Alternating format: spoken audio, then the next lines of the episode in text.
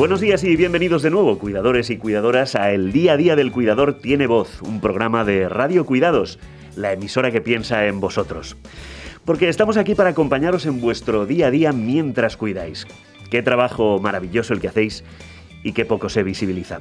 Pero para eso hemos lanzado este espacio precisamente, para daros voz y para facilitaros todo lo que podamos vuestra fantástica labor con la intervención de profesionales en diferentes campos. Y recordad que podréis escuchar este programa y el anterior, si os lo perdisteis, registrándoos en la web eldrincondelcuidador.es. Y ahora sí, voy a presentaros a nuestros invitados de hoy. Comenzamos.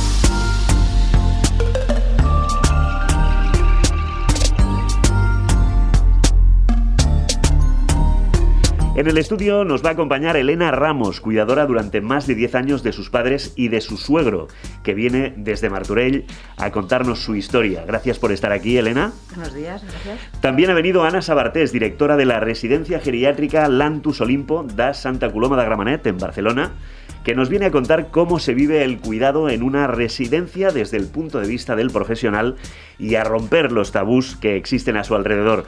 Gracias por hacer un hueco en tu agenda, Ana. Gracias a vosotros. Además, lo podemos, lo podemos contar esto, ¿no? Lo podemos decir. Elena y Ana son suegra y nuera. Sí. ¿Sí? Correcto. Así que hoy más que nunca estamos en familia. familia. Y el último que faltaba por presentar, ya lo conocéis del primer programa, es Tony Cano, nuestro humorista favorito, que hoy lamentablemente, no está de cuerpo presente en el estudio, la frase tiene tela, porque lo tenemos confinado en casa, está en casita, ¿eh? Pero escucharéis su voz durante todo el programa, como si de un dios todopoderoso se tratara. ¿Sí te sientes, Tony? Buenos días. Buenos días, bueno, me siento más bien como Chicho Ibáñez Serrador en el 1, 2, 3. Sí, un, poco, ¿eh? La voz de los sí. super tacañones, ¿eh? Sí, ¿verdad? ¿Queréis ver el escaparate final? Pues venga, vamos por ello. Venga. Eh, ¿Cómo estás, por cierto? Eh, bien, bien, todavía el antígeno no me deja salir, yo me encuentro bastante bien, lo que sí que un pelín cansado, ¿eh? pensaba yo que estaba mejor y a la mínima que te pones en activo dices, ay, cuidadito. Sí, sí, sí, es una de las, es una de las consecuencias del COVID que te voy a contar. Bueno, sí. en fin, Tony, nos vemos dentro de un ratito, venga. Venga, hasta ahora.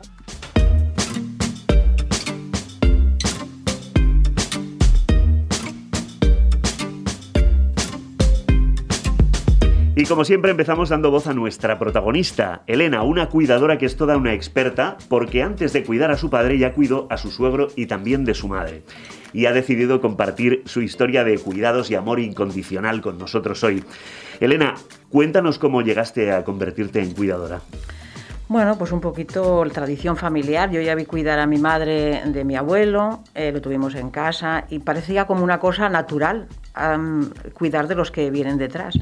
Y entonces, pues bueno, eh, mi suegro fue por circunstancias eh, que tocaba que mi marido le, tocara cuidar, eran tres hermanos, y nos lo trajimos a casa.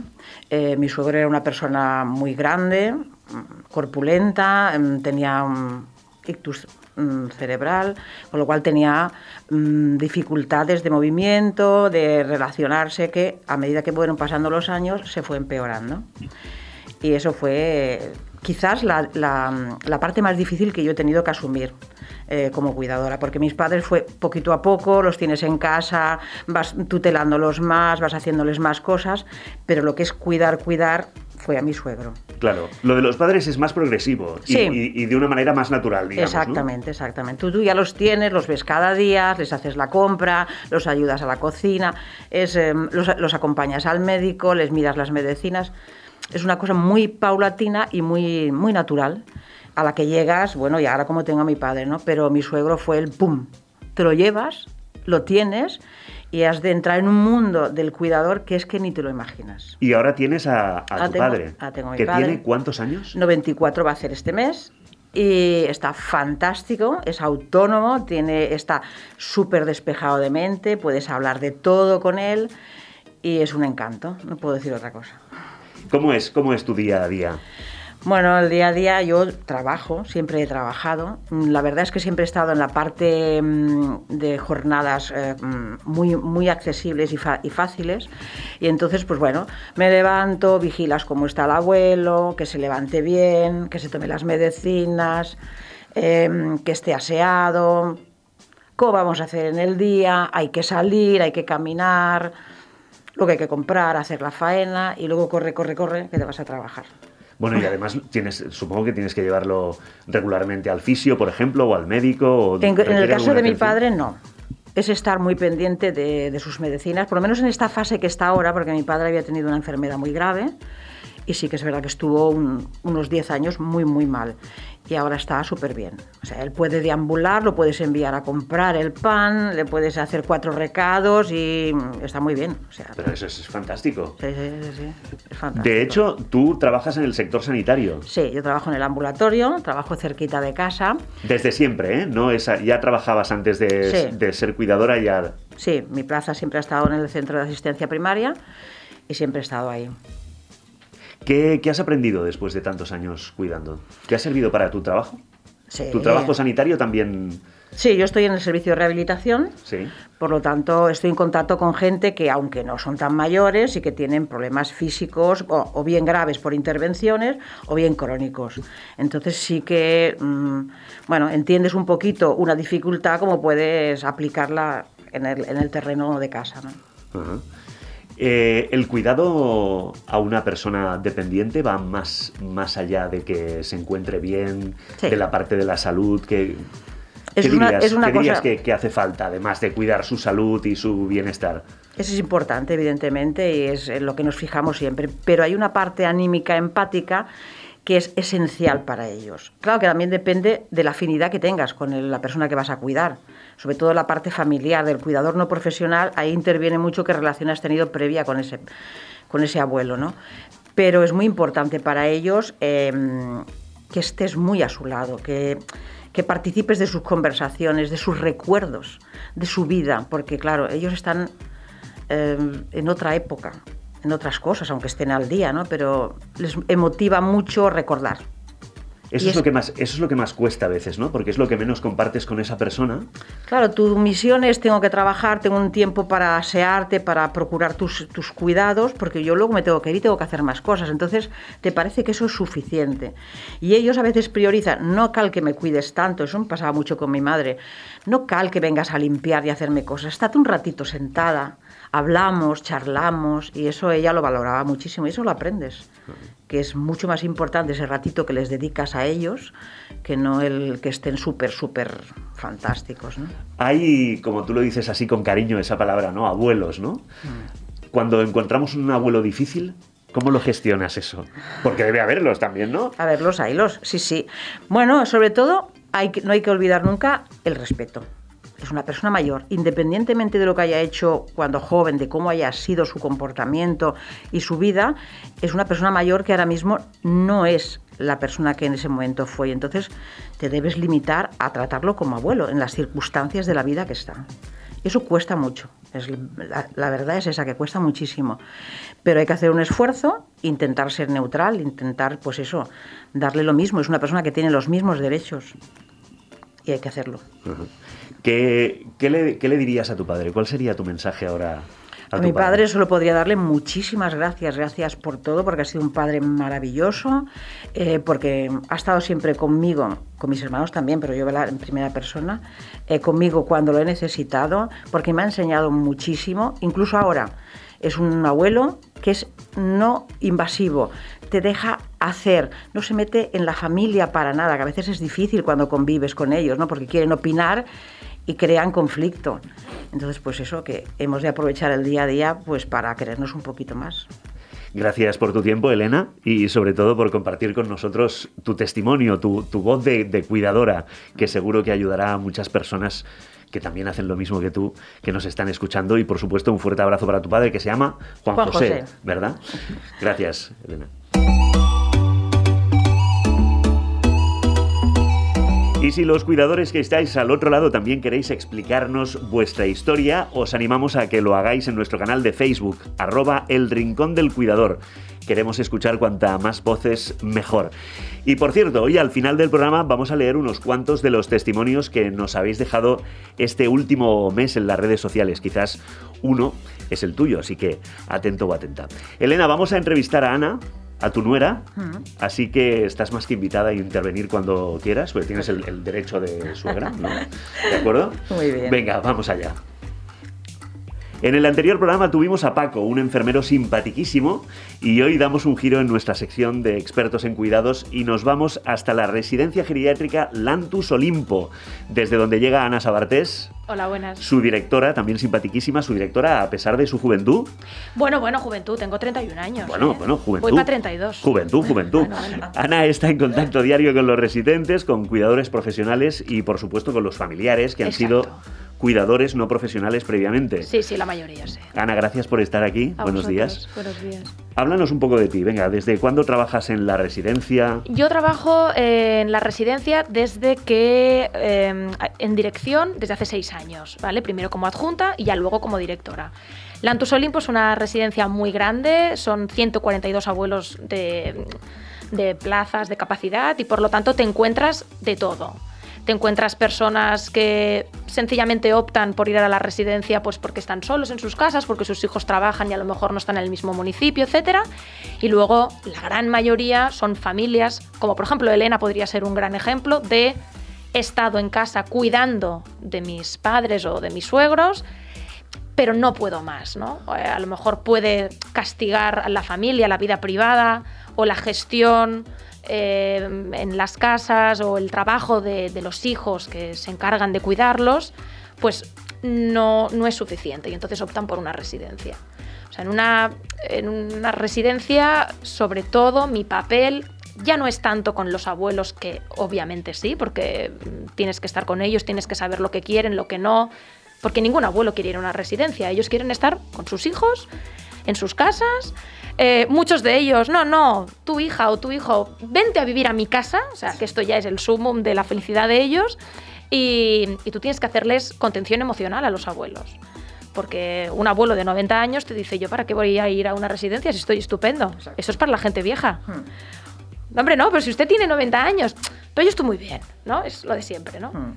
Y, y luego los hijos llevan notablemente mal el, ir a una residencia, por más que ellos lo escojan, por más que su abuelo o abuela esté de acuerdo, les da pena, se añora. No, no es comparable con los niños pequeños cuando los llevas a la guardería, porque al fin y al cabo, pues a las 5 de la tarde los recoges. Allí no. ¿Llevar un abuelo a una residencia es abandonarlo? No, para nada. Tenemos un poco ese concepto a veces, ¿no? Las Sí. familias se sienten muy Sí, responsables. tiene- Sí. Yo creo que existe el- la carga emocional Sí. de que es como si los abandonaras, ¿no? Como si fallaras como hijo. Sí, pero es, es imposible abandonarlos porque una residencia necesita la complicidad y la comunicación, casi te diría 24 horas con, el, con la familia. Es decir, em, el abuelo, aparte de, de hacer su día a día, o sea, un abuelo en, en Lantus, Olimpo, por ejemplo, se lo despiertan, lo asean o lo duchan, depende del día, eh, se va al comedor, coge el desayuno, el buffet de desayuno que ellos tienen y luego hacen las actividades de la mañana para luego sería pues la comida, la siesta, otras actividades y luego irse a dormir. Pero en ese transcurso del día tú tienes visitas de familiares o, o el hijo o hija se acerca a la residencia para traer, por ejemplo, un postre especial. Ay, es que el otro día visitando a mi padre me dijo que le apetecía mucho churros con chocolate y te los vengo a traer. O tú misma ya la llamas porque has hecho una actividad con X personas y has hablado de cosas que le recordaban pues del pueblo, por ejemplo, ¿no? Y, y- y el abuelo de turno te dice, ay, pues me acuerdo cuando mi hija pues era pequeña y íbamos en bicicleta y entonces teníamos que parar delante de la fuente y mirábamos la fuente. Entonces esto se lo explicas a la hija y la hija luego pues te trae fotos. Y Hay para- ese, hay ese contacto emocional Siempre, clarísimo. sí, siempre. Cuéntanos un poco. ah, ¿No llegaste y fuiste la directora de la residencia ya directamente? No, no, no, no, no. A ver, yo soy licenciada en Ciencias Políticas y de la Administración. Y obviamente... Vaya, absolutamente ligado Sí. con el sector sanitario, o sea, clarísimo. Muy bien. Sí, yo eh, acabo en el sector sanitario por familia, ¿vale? Toda mi familia, la mayoría de ella está, trabaja, trabajaba en el sector sanitario, en primaria, por ejemplo. Mm. Mi madre es enfermera, trabajaba toda la vida en el ambulatorio. Y de allí ella, eh, junto con mi abuela, una gran cuidadora, ¿no? De, de otra época, pero como cuidadora, eh, abren una residencia. Y esta es la de Santa Coloma de Gramanet. Entonces yo, obviamente, pues desde los 16 años estoy allí, en contacto, en cualquier departamento, recepción, lavandería, auxiliar. Entonces, quieras que no, pues claro, llegas, te plantas allí con 26, 27 años, Y entonces pues ya tienes una experiencia adquirida, pero porque es el negocio familiar. Eh, ¿En qué momento acuden los familiares a una residencia? Nos has contado un poco que es cuando, cuando ya no podemos cuidarlos en casa. Normalmente. ¿Cómo, cómo es ese momento? ¿Es duro para las familias? ¿Cómo, cómo se vive eso? Bueno, eh, a ver, hay dos temas. Como Elena, por así decirlo, que han estado cuidando a su familia en casa y ya no pueden más por varios motivos, o que desgraciadamente les pasa algo de salud muy importante y después de una derivación eh, hospitalaria, trabajadores sociales o médicos del, del hospital directamente le dicen a la familia, oiga, es imposible que usted lo tenga en casa, tiene que ir a una residencia geriátrica. Vale. Y entonces ahí es cuando se gestiona todo. También yo quiero puntualizar que um, el, el momento también depende mucho de la familia y de los hijos. O sea, el acuerdo Los familiar. nietos, ¿no? No, Del- no, los hijos de los abuelos, por ejemplo, si sos, cuántos hermanos soy, se, se es, cómo Si se, se puede deci- re- si se puede cómo se va a esa estructurar, responsabilidad, si no. claro, qué decide cada uno, yo lo quiero tener, tú no lo quieres tener, o sea, ahí realmente entran realmente serios problemas familiares a veces, ¿eh? Mm. Y entonces el abuelo se ve abocado, pues eso, a ir a la residencia. ¿Cómo es el paso de.? Porque a veces pasan primero por el centro de día, ¿no? Sí. El centro de día van solo unas horas, supongo. sí, ¿no? como una guardería, como un colegio. Sí, sí. Ese, ese cambio del centro de día a, a estar ingresados en la residencia, Es. ¿siempre eh, pasa? ¿Es así? ¿Es, es un, ¿Es un paso habitual? A ver, es habitual cuando tú te encuentras a un residente que tiene sobre todo problemas neuronales. Elena, por ejemplo, ha hablado de, de su padre, que es verdad, es- está fantástico, es decir, neuronalmente no le pasa nada. Tiene problemas físicos, a lo mejor, como lo que ha dicho Elena, que estuvo enfermo muy pachucho durante 10 años por un problema de... Tuvo un cáncer de estómago, Exacto. no tiene estómago. Exacto. Pero una vez lo superó, que estuvo muy grave, es como si hubiera entrado en una fase en la que no tiene ninguna patología crónica, por lo tanto, tiene Claro. años.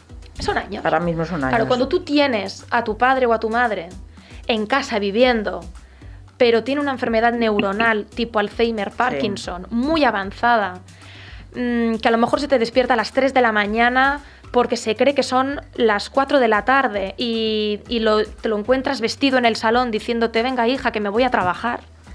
No, papá, venga, vete a dormir. No, hombre, no, que son las 4 que llego tarde Eh, es insostenible en la vida privada y en, y en la vida familiar. O sea, no. Mm. Este es el, el problema. O sea, cuando tú lo llevas a un centro de día es porque obviamente tú estás trabajando a lo mejor y así puedes tener al abuelo o abuela no solo colocado, sino haciendo actividades para retrasar aún más el envejecimiento, ¿no? Es el, el envejecimiento activo que se dice. Pero cuando tú neuronalmente tú no tienes Sí. la formación para enfrentarte a eso. ¿Cuál, cuál es esa, esa diferencia? Eso os lo queríamos preguntar también. ¿Qué, qué es lo que se puede hacer ¿no? en una residencia que, que no hace? No, no, ¿qué es lo Ah. que hacéis vosotros que no puede hacer una persona en casa? Cuando nos encontramos, por ejemplo, con, con, estos, con estas problemáticas, ¿no? Bueno, ¿Cuál es la diferencia? Bueno, pues por ejemplo en tu casa, eh, tú a lo mejor estás en la habitación de al lado y tú si oyes ruidos, pues obviamente te levantarás, irás a ver qué pasa. Pero a lo mejor ya te has encontrado a tu padre o a tu madre pues en el suelo porque se ha caído, se ha resbalado, ¿no? Muchas veces se hacen pipí, manchan eh, el suelo y resbalan, resbalan con, su propia diuresis, ¿no? Mm. Eh, en una residencia, por, por ejemplo, por las noches, tú tienes al equipo todo el rato dando vueltas, entrando en las habitaciones para hacer cambios posturales, para ver si, por ejemplo, ha hecho pipí en las botellas, ¿no? Que, que, Mm. o sea, para que el abuelo no tenga que ir caminando hasta el baño y, y haya un riesgo de caída. Todo esto por la noche, tú controlas las glicemias a todos los abuelos que son diabéticos, que desgraciadamente con la edad es una enfermedad que suele Sí. pasar. Eh, durante el día, las duchas. Claro, en una residencia tú tienes lavabos grandes, eh, grúas. mm, No, la, la diferencia básica, o sea, si el límite estaría en el que tú, tu día a día en la residencia tienes a alguien que su trabajo es estar día a día mi- 100%. por cien por el abuelo, en tu casa no. Tu Y que, casa además tú tiene- y que- vives. y que además tenéis una preparación eh, de conocimientos y psicológica, supongo, también para, No, no, para, claro, para claro. tratar a estas personas, ¿no? Claro, a ver, a lo- normalmente no es el caso de- del padre de Elena, ¿no? Pero hay abuelos que por sus patologías, pues tienen mal carácter, ¿no? O sea, desarrollan una irritabilidad. Hmm. Esto, si tú vives con tu padre, ahí sí, exacto, si tú vives con tu padre o con tu madre, al tener un vínculo emocional a ti te sabe mal. Sí. Y esto además cuesta. insultan. Insultan, a muchos Insultan, de son ellos. agresivos. O sea, mm, ¿Qué, cuando, ¿Qué vínculos se crean con los, con los residentes? O Mucho. sea, mucho. Es decir, A, ni- a nivel de, de una persona que tiene problemas, que tiene un Alzheimer, que nos dice cosas a veces que no cuadran o que, o que nos insultan, ¿es- esa relación? Pues claro, lo fácil debe ser relacionarse con alguien que está bien, Claro, que, hombre, que- Claro, sí, sí, fantástico. No, con, con- a nivel residencia, tú como ya conoces, solo conoces eso de, de ese residente, Sí. solo conoces pues algunos momentos que están bien y otros pues que desgraciadamente pues están irritables Mm. o, o yo qué sé, o se les cruza y a lo mejor pues tienen que ir a merendar y no quieren ir a merendar y a lo mejor se te ponen a gritar en el pasillo sin ton ni son. Tú ya los conoces, ya sabes cómo darles la vuelta, ya sabes qué decirles. Una persona que es familiar no sabe. Bueno, por ejemplo, vosotros tenéis, tenéis un abuelo que tiene Alzheimer que se pasa el día cantando, ¿no? Sí, totalmente. Nos contabas antes. Exacto, sí, sí, sí. Yo tengo un señor que además eh, es desde que entra por la mañana, porque es de centro de día, ¿eh? Entra a las 11 y se va a las 5 de la tarde. Y está todo el día cantando. Na, na, na, na. y acaba la canción y tú le dices ya está y te dice ya está. Y al cabo de dos segundos, otra vez, la misma canción. Claro, esto en, en su casa debe de ser horroroso, porque sus hijos que lo conocen de toda la vida, los nietos, debe de ser realmente horrible. Yo no, porque ya lo conozco así. Ya sé que va a parar en según qué horas porque irá a comer, ya sé que luego se quedará dormidito en la butaca y ya tengo al auxiliar que sabe perfectamente cuándo se levantará para llevarlo al baño. Pero esto en casa es horrible, los vecinos, pobre No, gente, debe de llamar en plan, oiga, dígale que se calle, pero no, no puedes... Y No. psicológicamente es mucho peor para cuando es un familiar.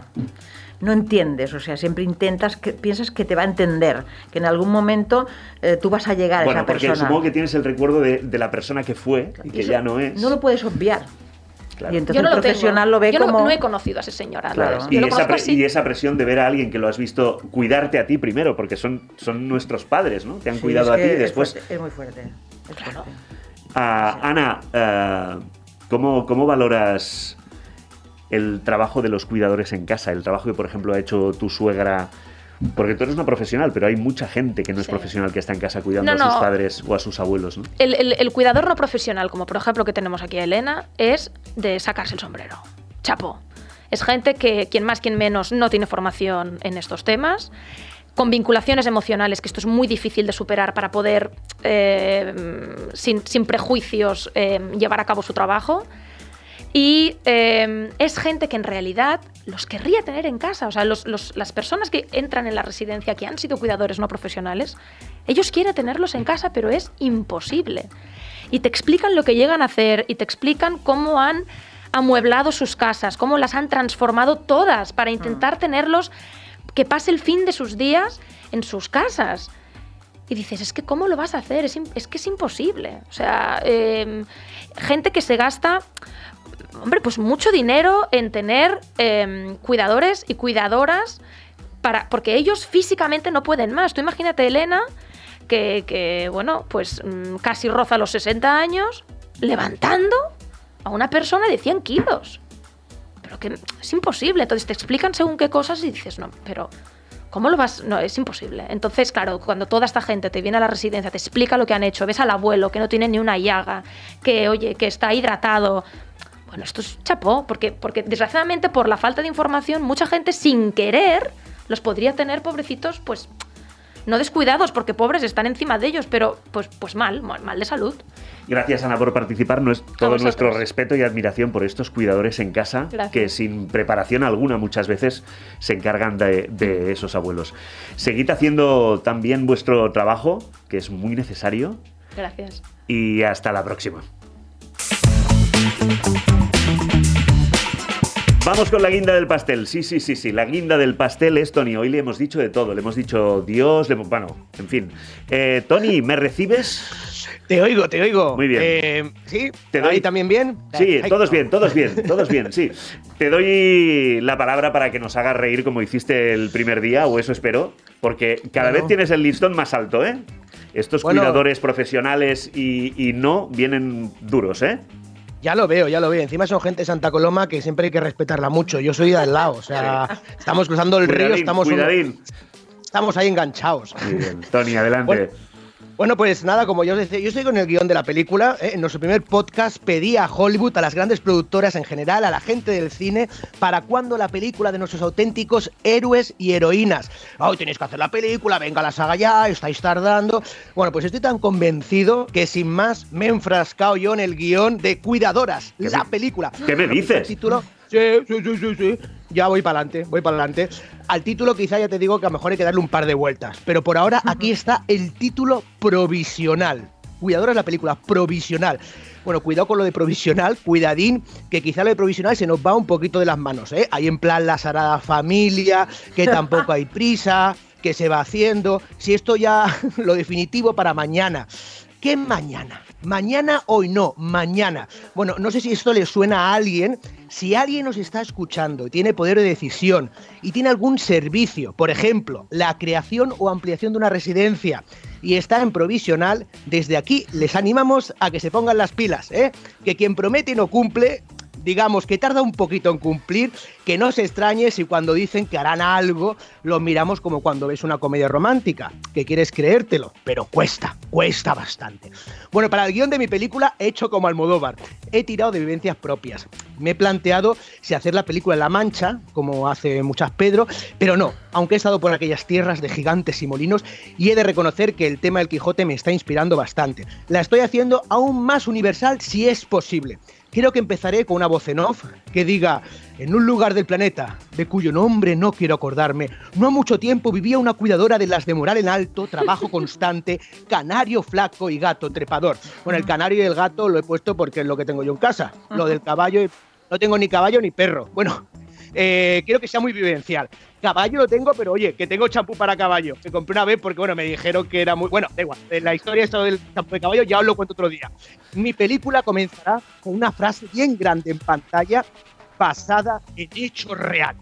La primera escena será en una residencia, la de mi colegio. Ojo que yo fui a un colegio que compartíamos con una. O sea, era residencia y colegio. Sí, las religiosas de mi cole gestionaban las dos cosas, el colegio y la residencia. A ciertas horas compartíamos el patio, los niños y los abuelos. Era como la imagen de Eurovisión del año 79, cuando Betty Missier representó a España en Israel. Y todo el mundo canta esta canción. Bueno, mejor, lo, lo, bueno, yo no nací para cantar, lo reconozco. ¿Os acordáis de Betty cantando y los niños sentados en el escenario? ¡Ah! Pues nosotros hacíamos actividades conjuntas y yo que siempre he sido muy del teatro, ¡oh! Teatrero a tope, ahí me tenía siempre sobre el escenario. ¡Qué recuerdos! El escenario de mi colegio y yo éramos como Jordi Hurtado y la sobrepesa de la 2, inseparables. Bueno, en la película comentazo, cuando el cuidador, un cagado con las agujas, sí, aquí un servidor, no puedo ver la vía durmiente, saber que se va a pinchar y es que me da un parpaque. La gente me dice hacerme un tatu, pero estamos locos, de broma, vamos, de broma, que me van a pinchar a mí con cientos de agujas, como mucho me hago el ancla de Popeye el marino, eso sí, pintado con jena o con bolivic, pero nada de agujas. Voy a nuestra película. Esto es verídico. El día que como cuidador me dijeron que tenía que poner heparina, poner heparina, pinchar, en ese momento me tuve que sentar, blanco, cagao, pero tenía que ¿Qué hice? Me fui de cabeza a la residencia de mis monjas y pregunté cómo hacerlo. Me explicaron unos truquitos y lo logré. Conseguí hacer algo que lo que pensé que sería incapaz de hacer en la vida. Ahí descubrí la importancia de las residencias, la sinergia que se crea entre cuidadores y residencias, esa ayuda tan importante de profesionales que supone tener en un lugar con los medios y con las personas con la formación necesaria. Ya lo estamos hablando ahora, ¿no? Psicológica, todo, las grúas, toda esa, toda, toda esa materia que hace falta para ir adelante. Bueno, estoy dándole vueltas a hacer una película musical, también os he de comentar, con mucho ritmo, algo tierno y emotivo, pero muy motivador. Mira, resulta que María, la cocinera, y Matías, el ayudante de cocina, son apasionados por la música, les encanta. Ella mientras cocina siempre canta. En eso que una de las cuidadoras que va cada día a ver a su padre al salir del trabajo es directiva de una discográfica y les graba un disco. Esa misma cuidadora resulta que cruza miradas furtivas con uno de los celadores, Paco, el celador, porque Martín, el otro celador, está liado con Amparo, que es del equipo de limpieza. Amparo, que es la prima de Arturo, quien también trabaja en el equipo de limpieza y está locamente enamorado de Pablo, un enfermero de la tercera planta. Él no lo sabe, pero es un amor correspondido. Claro, no lo sabe por qué, porque Pablo lleva un anillo de casado. Aunque no está casado, es un recuerdo que guarda de su tío abuelo, que ya era médico de aquella residencia en los años 50. Habrán imágenes del pasado, flashbacks, donde se ve al tío abuelo de Pablo, eh, mm, oh, oh, con felicidad. La primera doctora que llegó a la residencia en 1959 y le robó el corazón al tío abuelo de Pablo. Pablo, quien está enamorado de Arturo, el sobrino de Amparo e íntimo amigo de Juan Carlos, un administrativo de la residencia, hermano de un auxiliar de enfermería. Pedro, pero que este trabaja en otra residencia. ¿Cómo lo veis? Bueno, quizás si contado es mucha información de golpe. No sé.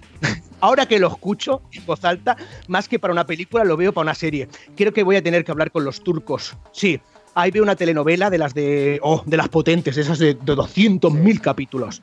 Yo veo Bueno, cap- cap- estos- capítulos de estos de más de una hora, ¿eh, Tony? Sí, sí, sí, es, sí, es sí, turca sí, sí. seguro, es turca seguro. Sí. Ya veo, y los celadores todos chulazos con ojos azules, ya verás. Eh. Sí, muy morenos, sí. Esto que, que se va mucho para los turcos. Bueno, eso sí, sea la película o serie, quiero acabar con una super escena de un bingo al estilo Estes y Pajares en los bingueros. Un remember, siempre gusta. Eso vende muy bien. Recuerdo cuando montábamos los bingos en la residencia, que lo pasábamos genial, los abuelos y los estudiantes. Como Almodóvar, he de meter mucha vivencia personal. Ya tengo preparado el discurso para los Oscars. A mí no me saca nadie del escenario. Lo van a flipar, ya veréis. Bueno, mientras sigo con el guion, recordad, cuidadoras, cuidaos, mimaos y cada mañana empoderaos. Os miráis al espejo y decid, ole tú, ole tú, ole tú, ole tú, ole tu reflejo y ole todo tú. Cuando vosotros y vosotros os empoderáis, empoderáis al mundo. Muchísimas gracias. Gracias. a ti. Gracias. Gracias a ti, Tony. Nuestro segundo programa del día a día del cuidador tiene voz está a punto de terminar. Sí, sí, sí. Siempre se hace corto, ya lo sé. Pero eso es lo que pasa cuando estás en buena compañía y se habla de temas tan interesantes. Pero antes de despedirnos, lo prometido es deuda. Vamos a leer algunos de los testimonios que nos han llegado a través de nuestro canal de Facebook, arroba el rincón del cuidador, cuando hemos preguntado por qué te sientes orgulloso de ser cuidador. Marina nos dice, me siento orgullosa y feliz de ser cuidadora de mi esposo. Llevamos 58 años juntos y eso no tiene precio. Es mi ángel, mi compañero, sin él saberlo, y siento que le quiero más que en mi juventud. Tina nos ha escrito, "Eh, porque con poco son felices. Un abrazo, un halago, el atenderlos y darles unos mimos, el escucharlos. Es mi gran satisfacción. Y finalmente, Mercedes apunta, se me engrandece cada día el alma después de hacer mi labor. Qué bonitas palabras. Gracias y un fuerte gracias de nuevo a nuestras invitadas de hoy. Gracias. Gracias. Tony, que sea leve el confinamiento y a vosotros, cuidadores y cuidadoras que nos acompañáis, recordaros que en la web elrincondelcuidador.es podréis escuchar todos los programas siempre que queráis y encontraréis información muy útil sobre cuidados. Que paséis un buen día y que sigáis alzando la voz para que el mundo se entere de la gran labor que hacéis por los que más queréis. Un fuerte abrazo, cuidadores y cuidadoras. Hasta pronto.